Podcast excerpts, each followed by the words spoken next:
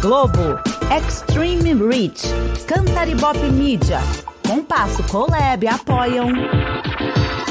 Nosso comerciante, por favor. AppCast, o podcast da App.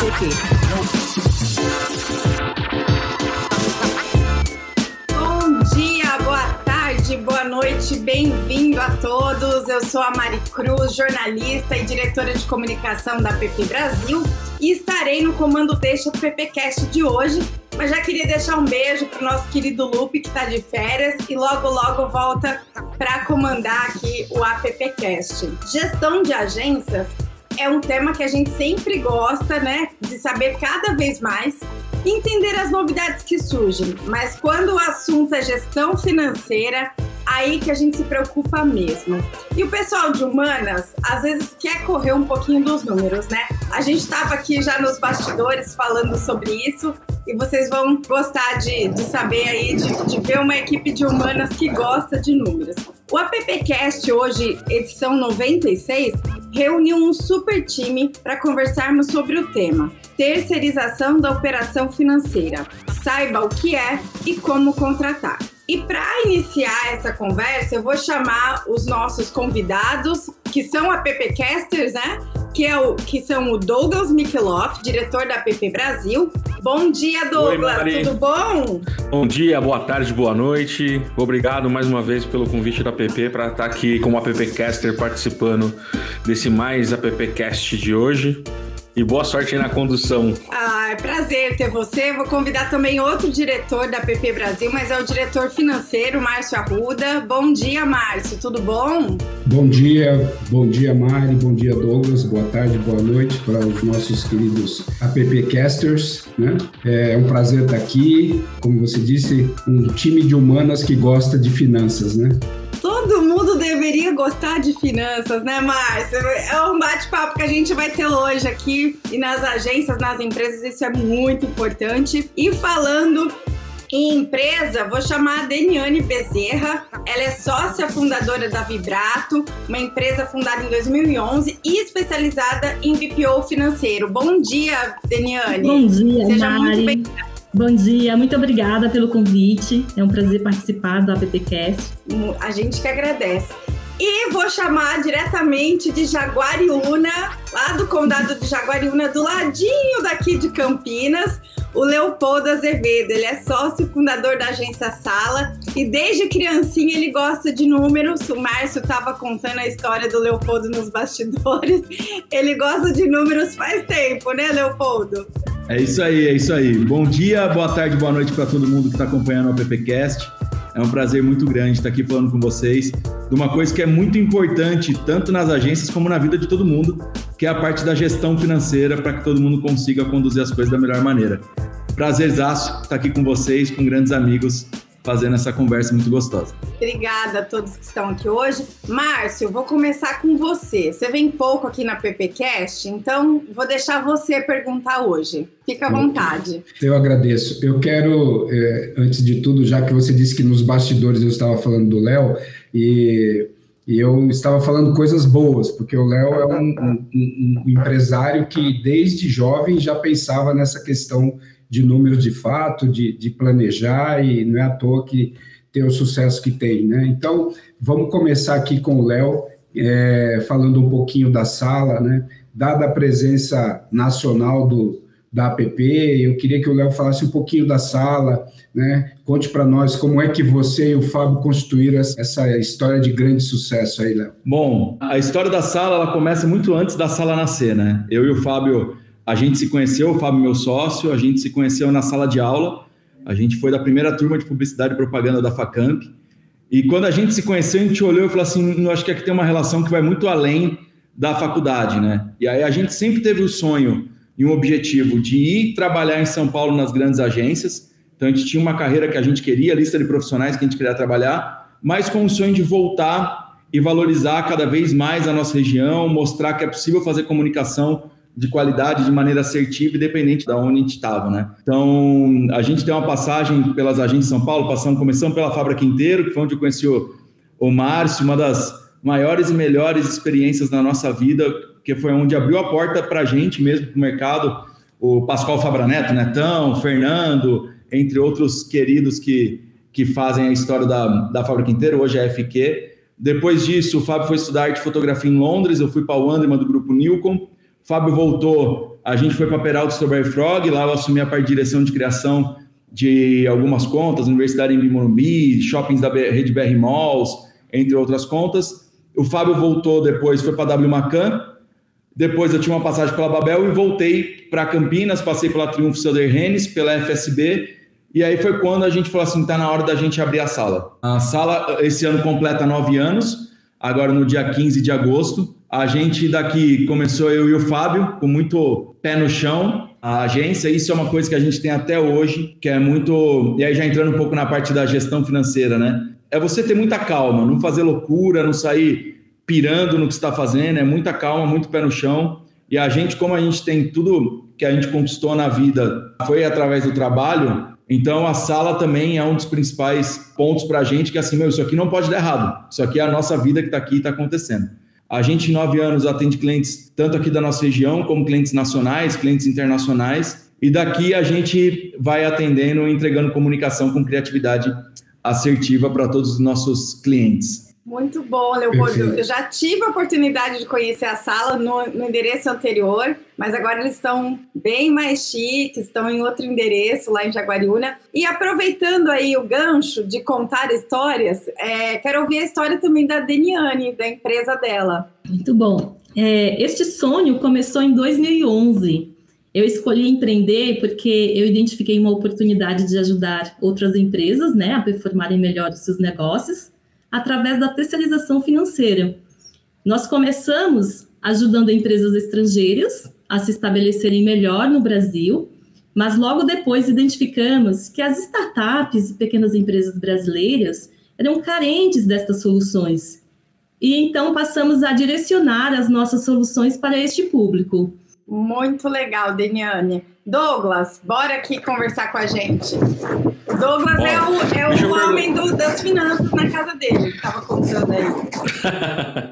é, não só em casa, mas é, a gente, como é diretor da área de desenvolvimento e de capacitação da APP, é, a gente percebe mesmo que dentro das universidades, inclusive, a gente não tem um olhar, né? Mas acho que isso não é só do, da, de humanas em publicidade, em comunicação. Existe uma, uma falta da cultura de gestão financeira e cada vez mais isso vai ter que aumentar para os empreendedores, principalmente, que querem abrir suas empresas, e cada vez mais eu acho que a gente vai ter uma descentralização e a gente vai ter que promover gestão, planejamento em tudo que a gente faz e a cultura financeira. Ô, Deniane, BPO, né? Muitas vezes as pessoas perguntam, mas é, o que, que, é isso? Como é que funciona? É, quais são as vantagens? Você poderia explicar para a gente um pouco desse, dessa caixinha de ferramentas que fica disponível para as empresas e como é que você aplica isso de gestão de, de empresas de comunicação? Claro. É, em relação às atividades, né, a partir do momento que o cliente contrata uma empresa de BPO, ele deixa é, todas as tarefas pertinentes à área financeira, tais como pagamentos, faturamento, acompanhamento do contas a receber, acompanhamento das conciliações bancárias, a realização da cobrança, o, o BPO faz o interface com os fornecedores e a gestão completa do caixa. Né? É, em relação aos benefícios, são muitos os benefícios, tá? Vamos dizer que o financeiro o nosso cliente foca no desenvolvimento do seu negócio, enquanto a Vibrato, por exemplo, cuida do financeiro. Tem a questão também da equipe. O cliente conta com um time financeiro para nunca mais se preocupar com rotatividade de equipe, porque a Vibrato cuida do seu do atendimento, faça chuva faça sol. Então, é, o cliente não precisa se preocupar com a equipe, por exemplo, é uma super vantagem. É, outra vantagem é economia. O cliente não precisa se preocupar, por exemplo, com pagamentos de férias, décimo terceiro e demais encargos para a sua equipe. Com a Vibrato, por exemplo, tudo isso já faz parte do FII mensal que a gente passa para o cliente. O cliente pode focar no negócio. Quando o cliente escolhe um BPO, ele consegue ganhar tempo para focar no que realmente importa, né? que é o desenvolvimento do negócio. Muito importante também citar a, o apoio na tomada de decisão. O cliente terá todas as perguntas respondidas, né? Essa é a intenção, o BPO de qualidade oferece isso para o cliente, né? Que são é, informações em tempo real, relatórios de caixa e relatórios que demonstram a performance do negócio. Isso é uma informação muito importante que ajuda na tomada de decisão. Muitas vezes o cliente, quando faz é, uma empresa de publicidade, por exemplo, pode não ter acesso a essas informações e acabam tomando decisões, digamos, no escuro. Então, eu posso dizer que são muitas as vantagens, tá? Que vai desde financeiro, não se preocupar com a equipe, focar no negócio, otimização de tempo, otimização financeira e muito mais. Poderíamos ficar muito tempo é, relatando quais são as, as vantagens, mas esta já tá bom para começar. muito bom, Deniane. Márcio, Sim. Sua pergunta. Bom, é, sim, é, eu queria de novo voltar aqui com o meu amigo Léo e queria ouvir dele como é que é essa rotina da gestão na sala, se vocês têm aí uma, um, um diretor financeiro é, exclusivo. Né? Antes eu, eu queria dizer que é, CFO as a Service é um, é um conceito que está crescendo muito no, principalmente no Brasil, com essa, em, função dessas questões aí que a Deniane falou, de que nem todos têm condições de ter uma estrutura fixa. Eu queria ouvir do Léo como é que é a estrutura da área financeira da, da sala. Muito legal. Bom, acho que vale a gente voltar lá no comecinho da sala, né? Quando a gente começou a sala, eu e o Fábio, nós dois, nós fomos alunos da FACAMP, né, que é a faculdade aqui de Campinas, da primeira turma, e a FACAMP sempre teve um oferecer uma grade curricular no curso de publicidade, propaganda e marketing que é totalmente diferente do que o mercado inteiro oferece. Né? Então, uma, uma faculdade que era em tempo integral, que é diferente do que muitos oferecem, e a gente possuiu na graduação um aprendizado financeiro muito importante, que na época mesmo, quando a gente era aluno, a gente olhava e falava assim, nossa, mas por que, que eu estou aprendendo isso? Por que, que eu estou aprendendo a parte de gestão financeira se, eu, se o meu objetivo é trabalhar na criação de uma empresa? Muitas vezes, na hora que você está na sala de aula, você não entendia isso. Mas na hora que você ia para o mercado e na hora que a gente resolveu empreender, isso fez toda a diferença para a gente, na, principalmente no início da agência. Né? E no começo da agência era, era, era só eu e o Fábio, a gente até brincava assim, que a gente sentava um do lado do outro, a gente estava aqui, eu falava, agora eu o redator. Aí eu virava assim, voltava, falava, agora chegou o financeiro, aí virava, voltava, agora chegou o mídia, aí a gente pegava e, e, trabalhava em todas as frentes, né? Mas sempre com o objetivo muito claro da gente ter todas as áreas desenhadas e definidas. Depois de três anos, a sala a gente trouxe a Gisele. A Gisele é a nossa braço direito e esquerda na parte administrativa, e a parte administrativa inclui-se a parte, a parte financeira. Ela que junto com a gente a gente cuida da, de toda essa parte financeira, todas essas gestões, quais são os planos, quais são os projetos, qual que é o nosso planejamento, onde a gente está investindo cada dinheiro, onde a gente está, vale a pena agora a gente expandir a equipe, não vale, até no processo que a Mari comentou, né, a gente teve uma mudança de local, de sede da agência, a sala começou numa sala que era, era eu e o Fábio, depois a gente comprou a sala do lado também, aí aumentou, ficando com 12 postos de trabalho, final de 2019 a gente estava numa, numa crescente muito boa, a gente falou, meu, ficou pequeno, e a gente arrumou um espaço aqui em Jaguariúna, a gente começou uma reforma para um escritório que tem 40 pós de trabalho, tem auditório, tem um monte de coisa. E naquela época, para a gente dar esse passo, foi muito com, estruturado e conversado entre nós três e os outros líderes da agência também, cada um na sua área, né? Então, é possível a gente fazer isso? Não é. Financeiramente falando, cabe no bolso? Não cabe. Então, na história da sala, a gente nunca pegou empréstimo com nada, a gente sempre pagou as coisas tudo de uma maneira muito organizada, muito é, calculada para a gente pegar e fazer. A gente começou a abrir em dezembro de 2019, março de 2020 veio a pandemia, a gente parou a obra, obviamente, por causa das questões de saúde, quando voltou a gente retomou, mas tudo muito bem estruturado. Quando a gente dá os passos calculados, a gente tem aonde, meu, aqui tem a margem de erro, que se der alguma coisa errada para pegar e calcular. Então, a nossa gestão hoje, a gente tem a Gisele, que cuida aqui para a gente, que é o nosso. Eu brinco com ela que ela é o braço direito, a perna esquerda, o braço de esquerda e a perna direita. Tipo, ela é a nossa. É a pessoa que a gente conversa no olhar aqui dentro. E, e a gente, todo mundo pegando e trabalhando junto. Aí uma das coisas que a gente realiza também, a gente está no período de fazendo isso a cada três anos, então a gente está passando por isso agora também. A gente também realiza uma parte de controladoria, de chamar uma empresa terceirizada para olhar a agência por fora para olhar e falar: ó, aqui vocês estão acertando, aqui vocês estão errando, ó, aqui vai para cá, aqui vai para lá, e a gente está até passando por um processo desse agora. E o que a gente fica muito feliz é, é muito mais vocês estão no caminho certo do que no, no daqui para arrumar. Sempre tem para arrumar, mas a gente é muito transparente e aberto a sempre ouvir as outras pessoas. Perfeito. Muito bom, Leopoldo. Douglas. É, deixa eu. Agora eu vou bater um papo aqui com a Deniane e provavelmente o serviço de vocês tem um trabalho de fazer é, assessoria de planejamento, orçamentário. É, duas perguntas. Com que periodicidade vocês têm hoje revisado o planejamento dos clientes, né, para tomar de decisão? E aí, quando você monta o planejamento e você fala para as empresas, olha, você pode gastar é, tanto com essa linha aqui, tanto com essa linha aqui.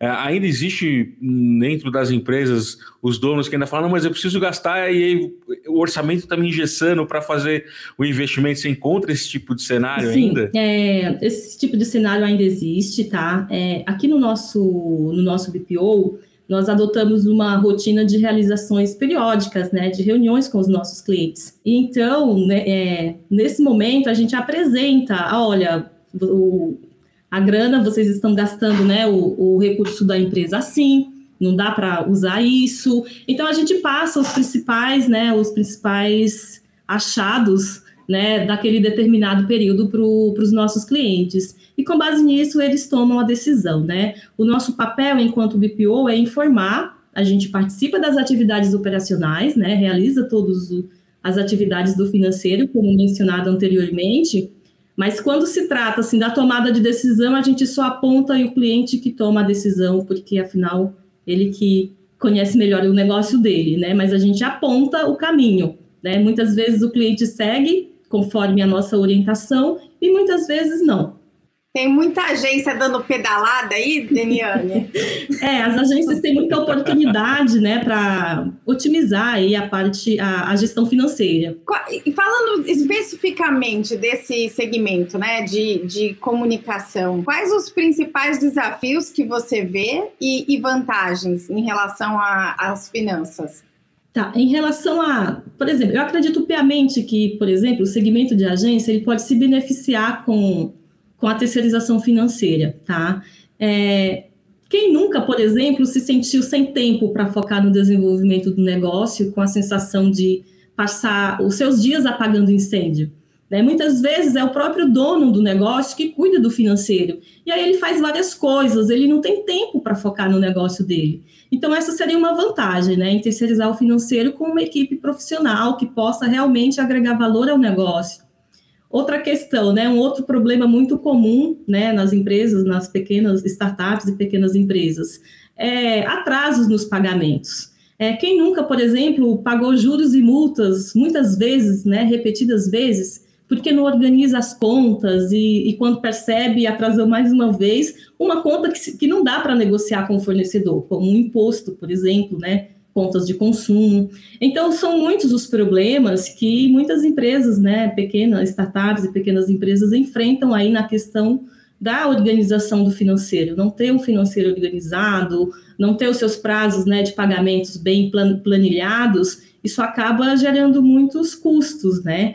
E com um bom planejamento, uma boa organização, a gente acaba mitigando esse tipo de, de problema que as empresas enfrentam. Muito bom. Márcio? Sim, bom, eu queria aqui, é, aproveitando o gancho da Deniane, antes de passar para a próxima pergunta, e como o intuito sempre do AppCast é trazer para os nossos AppCasters também um pouco de ensinamento né, da teoria e da prática e da nossa vivência, é, basicamente, o financeiro de qualquer tipo de negócio, ele tem duas grandes decisões a tomar e auxiliar os empreendedores, né, que é a decisão de investimento e a decisão de financiamento. Saber colocar isso na ordem adequada é o segredo do negócio. E quando a Deniane fala, ah, tem, tem é, muitas agências que teriam espaço para explorar o serviço de terceirização do departamento financeiro, das operações, assim como das decisões, que é o que eu disse do, do conceito de CFO as a Service. Né? É, passa muito por isso. Muitas vezes as pessoas vão fazendo ao sabor do vento e só lembram de buscar ajuda quando a coisa já está no vermelho, porque tem um outro viés natural, não sei se só do empreendedor brasileiro, pelo que eu pude ver lá no Babson College quando fui estudar nos Estados Unidos empreendedorismo, é, é meio que um conceito do ser humano isso, né? Eu só eu vejo a consultoria como um gasto como uma despesa e não como um investimento. A felicidade que eu tenho encontrado nos últimos tempos é que isso está mudando. Né? Diante disso, eu queria perguntar de novo para o Léo, né? Como é que você vê essa possibilidade da terceirização? Você disse que já traz terceiros para fazer aí um, um checkpoint de como está a operação e tudo mais, mas você, é, se tivesse que num determinado momento, nessas decisões aí, saindo da cadeira de empreendedor e entrando na cadeira de financeiro, como é que você veria a possibilidade de colocar é, esse serviço na sala, por exemplo? Porque tem outros empreendedores é, do nosso segmento que podem estar ouvindo isso agora e, e ouvir de você qual é esse pensamento seria importante para eles talvez tomarem essa decisão. Muito legal, Márcio. E eu, eu, acho que é um tema muito relevante para as pessoas que estão ouvindo a gente, né? Porque a gente tem uma cultura, eu e o Fábio, que a gente sempre tem que contratar gente que é melhor que a gente naquilo que vai fazer. Então, se eu vou ter alguém no financeiro, tem que ser alguém que consiga tocar as coisas muito melhor que a gente para as coisas andarem para frente. E isso em todos os departamentos da agência, né? Então, eu e o Fábio, a gente tem essa cultura desde o começo. Lá atrás, na primeira controladoria que a gente fez na agência, eu lembro de falar com alguns amigos, né, de, pô, como é que estão as coisas? Né, a gente está fazendo controladoria. Pô, mas vocês têm três anos. A empresa é você e o Fábio mais três, quatro funcionários, né? Vocês não conseguem olhar isso e falar, não, a gente consegue. Só que isso que a gente consegue é o que a gente precisa enxergar agora? Ou tem como a gente chegar mais para frente com outras pessoas que têm um conhecimento e a gente não tem?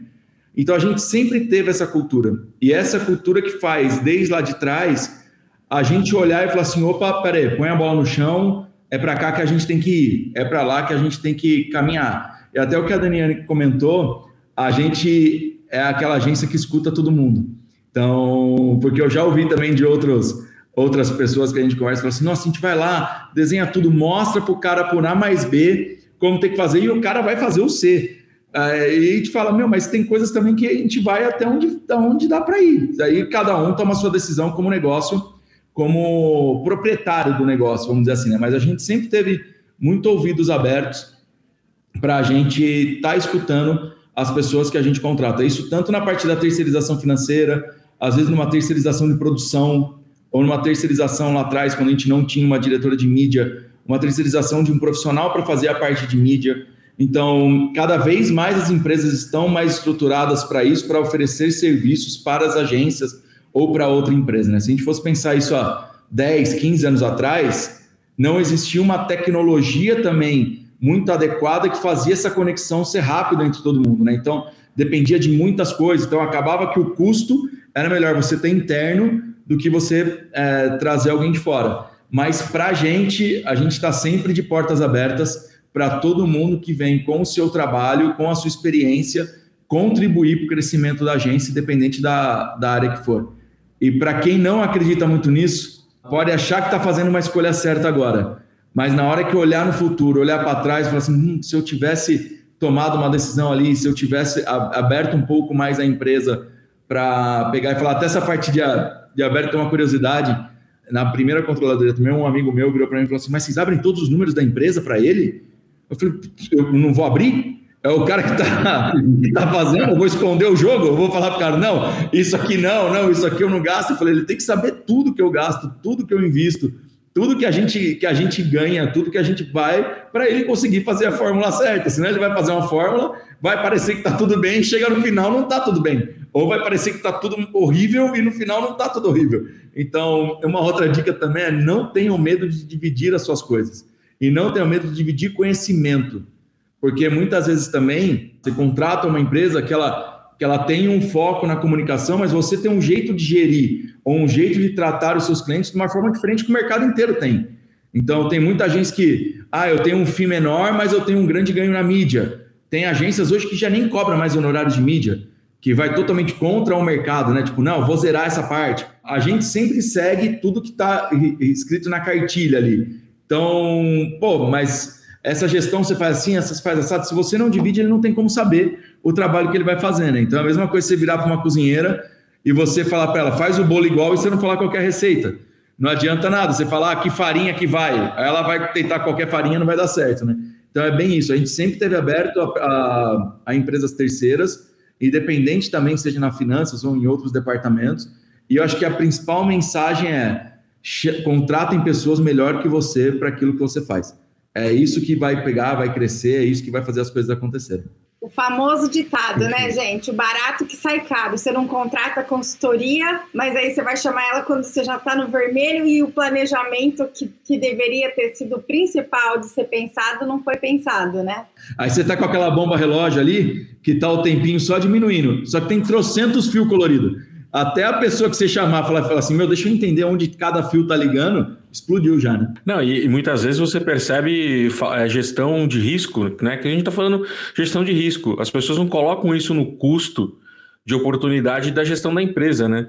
Pois é, é se vocês me permitem aí, é, é eu, eu costumo dizer para os meus clientes de consultoria, de assessoria, né, porque é, a consultoria ela vai muito nas atividades mais em nível de operação. Quando você passa a fazer algo como se fosse as a service, né, ou diretor financeiro por demanda, você passa a fazer uma assessoria executiva, né, para muitas vezes para o principal sócio, quando é um empreendedor só, ou para os sócios, né? É, ele tem que contar com duas situações. Primeiro, a confiança que o Léo falou, a transparência, na verdade, são três e a terceira é a liberdade de opinião, o respeito pela sua, pelo seu conhecimento.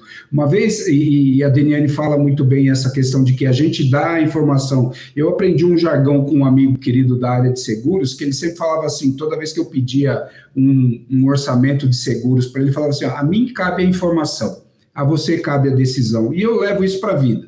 Sempre que chega numa sinuca de bico, como a gente fala, eu digo, olha, a mim cabe a informação a você cabe a decisão. Qualquer que seja o resultado da sua decisão, nós estamos juntos.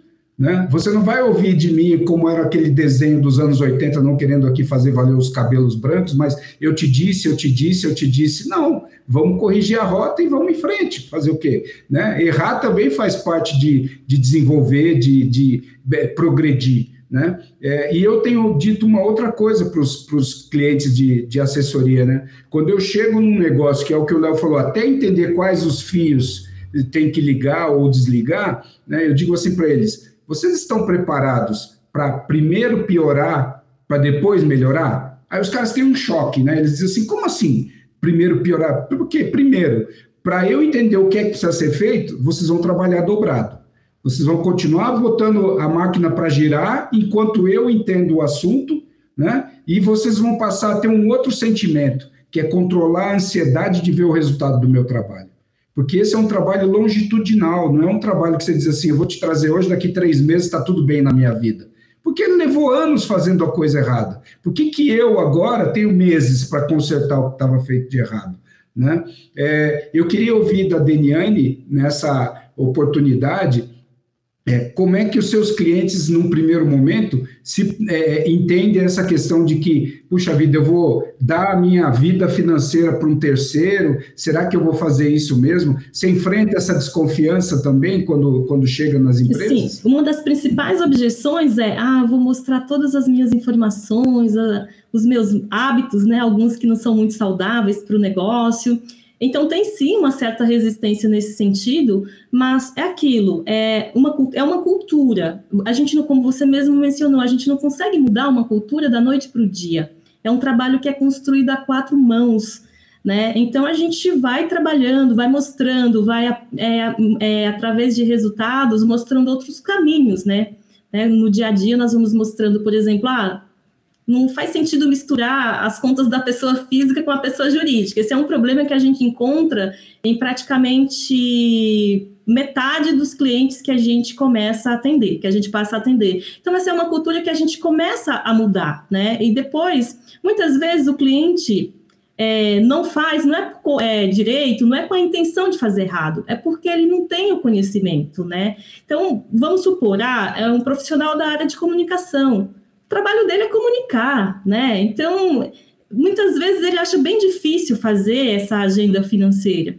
Então, tem muitos problemas, tem muitas dificuldades, sim, e a gente não consegue fazer essa mágica da noite para o dia. É um trabalho que é construído a quatro mãos. O cliente, com o tempo, ele vai ganhando mais confiança no nosso trabalho, e aí a gente está junto, tá? É, são ciclos e mais ciclos, e a gente segue a vida.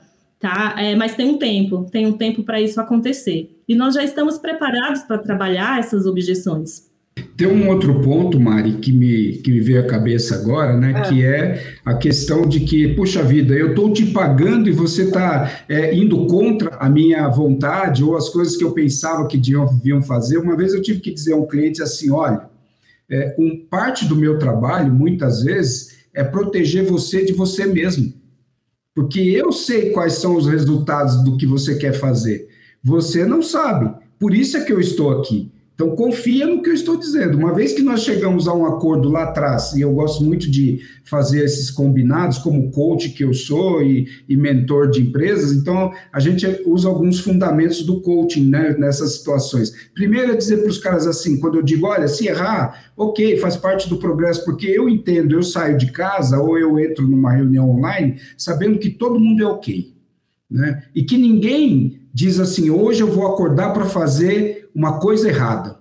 Eu vou tomar uma decisão errada porque eu estou no barato, estou nessa vibe. Não, as pessoas sempre tomam as decisões a fim de acertar. Mas se me chama, se chama alguém que tem um conhecimento, como o Léo disse, contrate alguém que sabe mais de alguma área que você precisa mais do que você. Então, respeite, né? E muitas vezes eu digo, o meu trabalho é proteger você de você mesmo. Porque você às vezes pensa, eu vou fazer isso. A, gente estava falando nos bastidores daquelas, né, daqueles segmentos, e o Léo acho que já viveu isso com a gente lá na Fábrica Quinteiro, por exemplo, muitas vezes, que a gente ficava assim, no segundo semestre vai entrar tal, tal segmento de conta e vai mudar a nossa vida. No segundo semestre vai acontecer isso ou aquilo. Acontecia, muitas vezes. Mas eu já vi muitos outros casos em que a conta não chega, né? O, aquele segmento não entra, e de rico ainda provável, eu passo a ser um pobre com certeza, porque eu vou assumindo compromissos achando que vai acontecer. Isso não cabe mais nos negócios. Né? É, Léo, como, é que, como é que é hoje a rotina de análise de números na sala? Vocês têm encontros de diretoria, discutem esses números com os demais diretores? Você já falou um pouquinho lá atrás, mas eu queria saber como é que é essa rotina, até para os nossos appcasters é, entenderem como é que é uma rotina adequada de gestão é, estratégica de um negócio de comunicação. Márcio, se você me permitir, você falou, você levantou um ponto, você e a Daniane, que, que me fez até, acho que é uma mensagem importante para dividir com todo mundo, né? Eu acho que a gente que trabalha comunicação, a gente que tem uma agência, né? A gente fica quando o cliente contrata a gente, o nosso maior sonho é que o cliente escute a gente 100% e que as campanhas saiam do jeito que foram planejadas, estudadas, estruturadas. Quando a gente contrata um terceiro, esse vira a ser o maior sonho de quem está contratando. Então, a gente, como agência, nesse caso, precisa tomar atitude que a gente quer que os nossos clientes tomem. Porque se os nossos clientes estão contratando a gente, é porque eles sabem que nós somos especialistas em comunicação, em estratégia, em planejamento, que a gente vai estudar o mercado deles, todas as coisas. E a gente espera que eles sigam o que a gente fala. A gente, quando contrata, é só a gente fazer o que a gente espera que os nossos clientes façam. Que aí o trabalho ele flui de um jeito muito gostoso. Não adianta, ninguém, é, ninguém é dono da razão de tudo, né? Ah, cada um tem mais experiência numa área e a discussão saudável é a melhor coisa que tem. Então, pô, se é para esse caminho que eu tenho que seguir, me explica o porquê que é para esse caminho que eu tenho que seguir. A gente sempre leva isso para os nossos clientes. Ó, tá aqui tudo que está acontecendo, para cá a estratégia vai ser essa, para alcançar isso. Com isso a gente vai resolver esse problema que você tem. Com isso a gente vai resolver esse outro, a gente vai alcançar esse problema. Quando a gente tem isso vindo de um terceiro para dentro da nossa empresa, a gente tem que estar disposto a ouvir da mesma maneira. E não entrar, ah, como eu já vi em outras outras agências que eu passei, e falasse, puta, agora eu tenho que ir lá para a reunião do financeiro. Pô, que, que delícia que você tem que ir para a reunião do financeiro. Que legal que é você analisar o seu, o seu mercado, você analisar o seu, a sua empresa. Não pode ser uma coisa que é um sacrifício fazer isso, né? Então, até isso, olhando para dentro da, da própria agência, a gente trabalha de uma maneira, eu e o Fábio, né, que é meu sócio, a gente, nós dois sentamos na mesma mesa, literalmente um do lado do outro. Hoje ele não está aqui, que ele falou, Léo, eu vou para lá para outra sala ali para ir trabalhando enquanto você está gravando podcast com o pessoal da PP. E a gente, eu e o Fábio, a gente conversa praticamente diariamente a respeito dos números da agência. É um negócio que, que até parece loucura às outras pessoas que vêm. E o diariamente entra num ponto que a gente olhar e falar assim, pô, A, a gente tem um, um, uma verba que é destinada para a própria equipe, desenvolvimento da equipe, de todas essas coisas. Até essas decisões, pô, como é que vai ser, como vai ser a confraternização? Tá chegando o Halloween, tá chegando agora, né? Passou, vai chegar o Dia dos Pais, festa junina, todas essas coisas a gente entra nesses detalhes porque a gente é muito participativo na agência. Com a Gisele, a gente tem uma reunião semanal para a gente analisar tudo o que está acontecendo e também com os outros líderes da agência. E aí a gente tem uma reunião que a gente fala que é a trimestral, que é qual é o direcionamento para os próximos seis meses. Então a gente sempre está na trimestral, eu estou analisando duas trimestral para frente para ver o que vai acontecer. E eu acho que todo mundo tem que sonhar, mas sonhar com o pé no chão. Então, muitas vezes, e a gente sabe muito bem como que é o mercado né, de, de comunicação, tem cliente que bate na porta da agência, você apresenta a agência e fecha no dia seguinte. Tem, tem ciclos de conquistas de cliente que você fala assim, caramba, tipo, ele falou comigo ontem, eu apresentei hoje e amanhã tá tudo, tá tudo certo.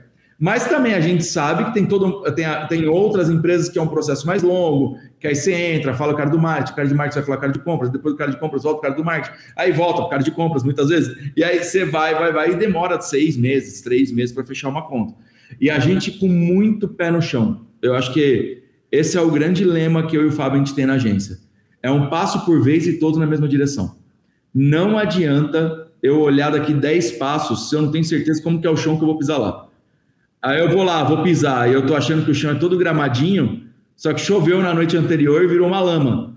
E aí você vai com tênis que você vai pegar e vai escorregar. Então, a gente é muito pé no chão. A gente fala que é, é uma gestão que a gente olha o tudo que está acontecendo, confiando muito nos funcionários que a gente tem para a gente pegar e fazer. Então, é uma coisa que é simples. Simples, simples, simples. A gente que libera todos os pagamentos na conta do banco. A Gisele ela tem acesso, ela sobe tudo, faz tudo lá, ela apresenta o relatório para a gente no horário que a gente tem, falando: ó, para amanhã precisa liberar isso, isso, isso, isso. A gente fala: legal, isso é 10 minutos que a gente perde no dia. Então, o que a gente pegar e analisar. E a gente, uma das coisas que ajudou muito a gente na, na parte da gestão financeira, até nessa. Na, que é uma, é uma coisa muito bacana que a gente implementou, a gente separou 10% do nosso período inteiro de trabalho para a gente falar de gestão financeira e administrativa. Então, 10% parece pouco, só que se você for pegar 10% numa, no mês, na quantidade de horas que tem, é bastante tempo. Só que é bastante tempo que são primordiais para você saber onde está andando. Senão, você, como a, proprietário da agência ou um diretor de uma agência, você fica muito viciado de só ver o seu dia a dia. E o seu dia a dia, muitas vezes, pode te viciar a ver as coisas de um jeito diferente. Então, a gente separa para a gente pegar e falar disso. E uma outra coisa que, que a gente trata também a parte da comunicação da empresa e que os nossos clientes falam assim, pô, nunca achei que eu ouvi isso de uma, numa agência, a gente entra na parte estratégica do negócio do cliente. Então, muitas vezes, ah, eu preciso aumentar a venda desse produto. Tá, mas qual que é a margem desse produto? O quanto você vende? É melhor você aumentar a venda desse ou pegar esse outro que está crescendo e a gente subir que o seu ganho no final vai ser a mesma coisa? E aí o, todo mundo fica meio, caramba, vocês estão entrando nesse nível de discussão. Então, a discussão financeira, que para muitos é chato, é um chato que para muitos é necessário. É preciso ter, senão é, é, é onde as principais empresas se lascam depois.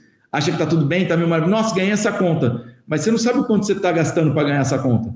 Aí você ganhou a conta, está achando que está entrando dinheiro e na verdade não está entrando. Você está empatando ou até alguns casos você está perdendo porque você está investindo, porque essa conta vai, vai abrir oportunidades para outras contas, vai dar visibilidade, vai dar todas essas coisas.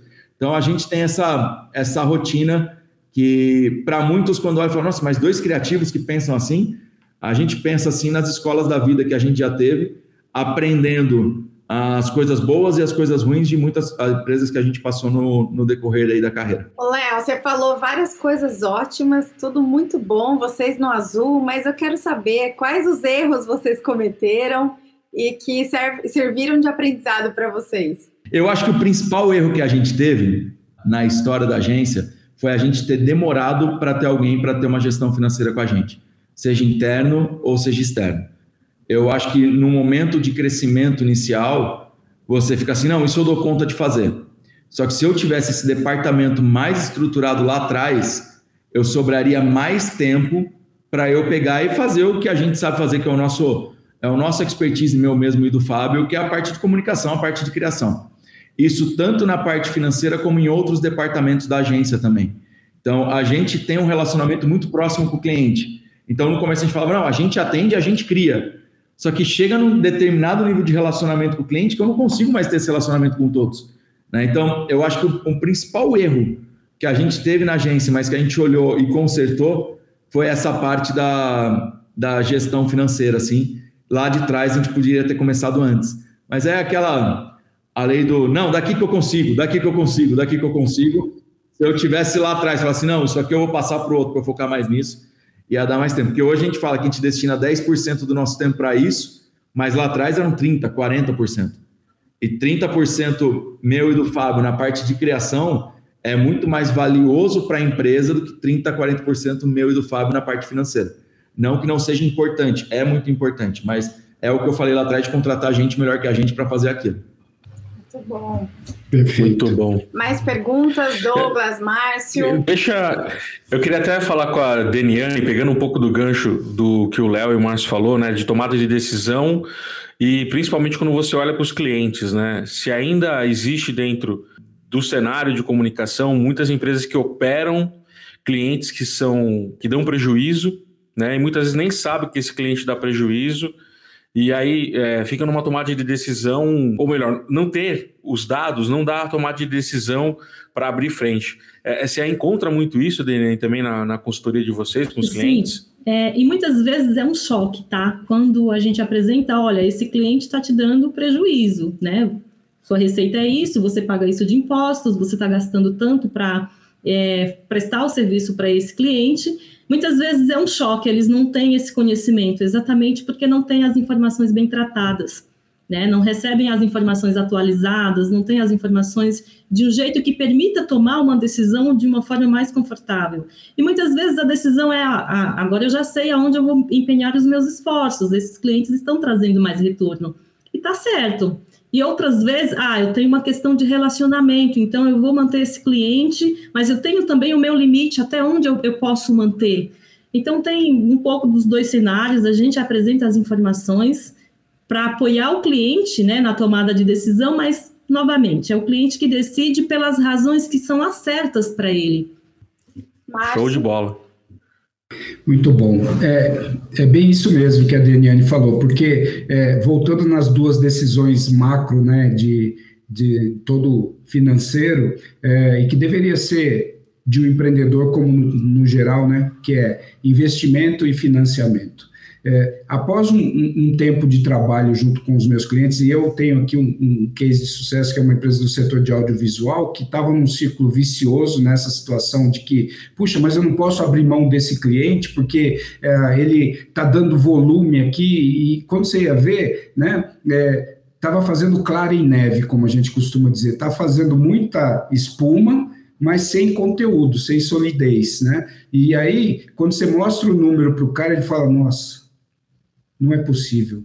Mas com tudo isso que gira aqui, eu falei, o problema é que gira muitas vezes numa diferença, e aqui fica mais uma, uma sugestão para os nossos appcasters empreendedores no mercado de comunicação, analisem o que a gente chama de ciclo operacional e ciclo de caixa, ciclo financeiro de um, de um determinado cliente, né? Porque muitas vezes é, grandes empresas te dão a conta para trabalhar e dizem assim, olha, só que aqui eu pago em 180 dias.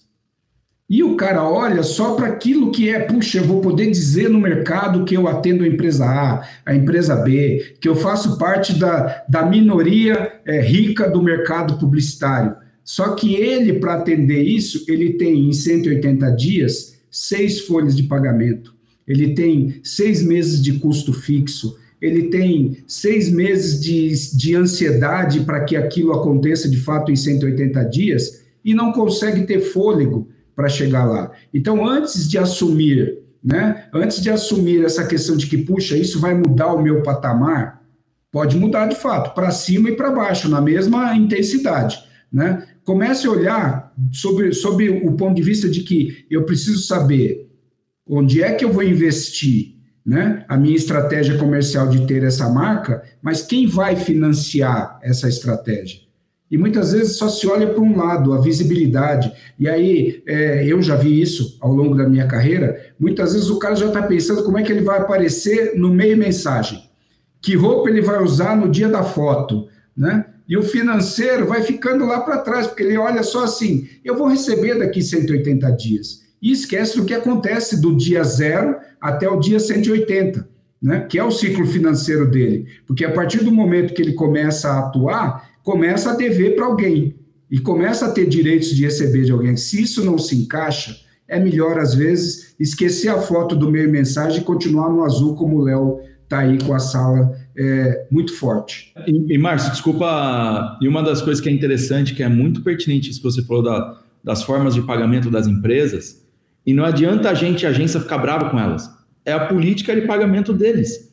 Quando você entra num processo que você é convidado para falar disso, você já é informado normalmente, e na maioria dos casos, isso logo no começo. Então, se você não tem fôlego para segurar isso, nem entra, porque você não vai conseguir mudar isso. Você pode, você pode ter a melhor solução do mundo, XPTO, e você fala assim: não, então, mas eu preciso receber a cada 30. Eu falo, amigão, não é assim que a gente trabalha. Então, as, as empresas já são muito bem claras nesse momento para pegar e fazer. E até um outro ponto que é importante uh, nessa parte de entrada de conta, que é muitas vezes você analisar se vale você entrar no processo de concorrência ou não.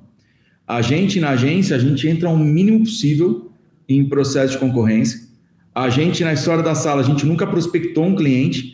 Todos os clientes que tem na sala são clientes que bateram na porta da agência ou indicação de clientes. E a gente fala muito isso, pessoal, ah, mas é uma concorrência, são 12 agências. Para não se falar, de verdade, para a gente, você já conhece o nosso trabalho. A gente tem lá nosso site, gente pode te apresentar outros cases tal, as coisas. Uma coisa é quando são três agências, ué, você e mais uma, mais 12. Você fala assim, pô, pera aí, meu, se você está olhando 12 é porque você não sabe para onde você quer mesmo, né? Para você pegar e fazer. Então, as agências também precisam aprender a se posicionar nesse momento. Porque se todo mundo ficar, desculpa o termo, abrindo as pernas o tempo inteiro, o nosso mercado não vai evoluir. O nosso mercado não vai andar. E é isso que eu valorizo muito o trabalho da PP, tanto a Brasil como as regionais, que as agências precisam se unir. E não é unir contra o cliente, é unir a favor do cliente. Porque quando você faz um processo mais claro, você está diminuindo o custo do cliente, porque no final alguém precisa pagar essa conta. Os trabalhos de concorrência que você faz, que tem agência que vive fazendo isso o tempo inteiro, tem 10 concorrências na casa, aí você põe a galera para trabalhar à noite, aí põe para trabalhar à noite, tem janta, tem horário, não sei o quê, blá, blá, blá, alguém precisa pagar. Porque não é uma ONG, né? A agência não é uma, uma ONG que está lá para pegar e fazer. Aí o cliente fala: ah, mas aquela agência tem um valor mais caro. Tem mais caro porque ela tá, você está pagando a conta de todo o resto que fez.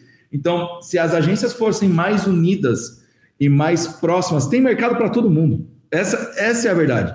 Tem mercado para todos os tipos de mercado. Se a gente for pegar o Brasil, o Brasil é um país muito rico nessa parte.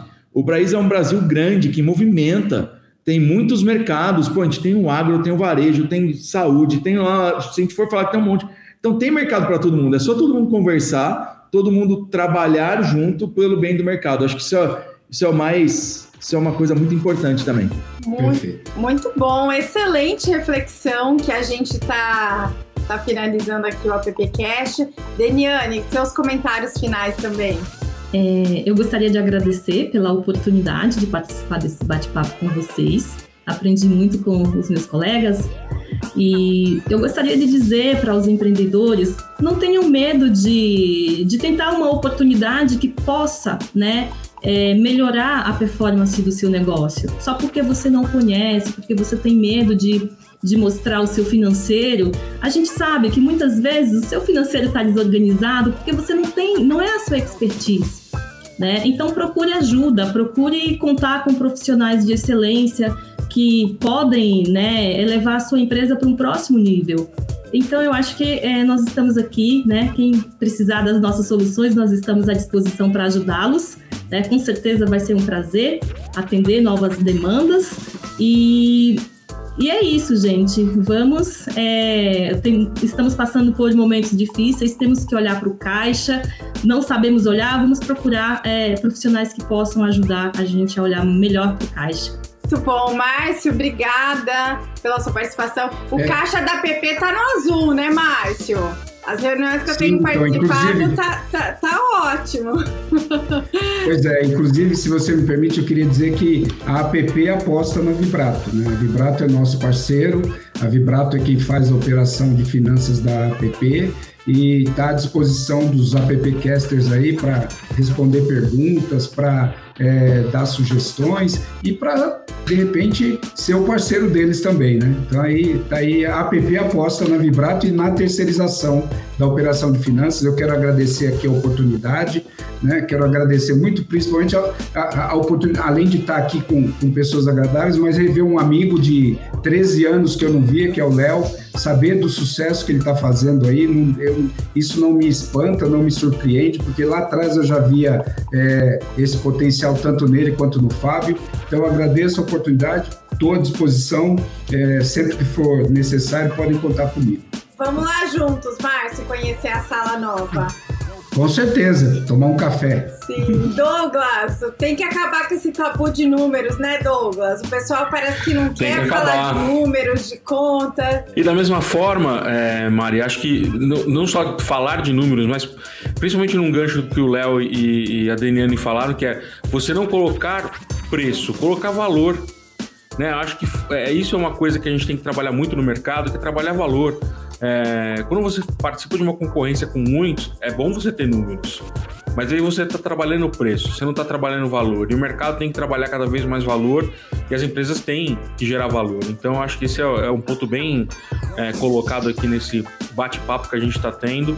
E cada vez mais, se as empresas buscarem se apropriar dos valores, não de preço, acho que todo mercado ganha e cresce todo mundo junto, porque como o Léo falou, eu, a gente tem espaço e tem mercado para crescer muito e bastante. Obrigado pela oportunidade mais uma vez. Um forte abraço a todos. Pessoal, obrigada a vocês.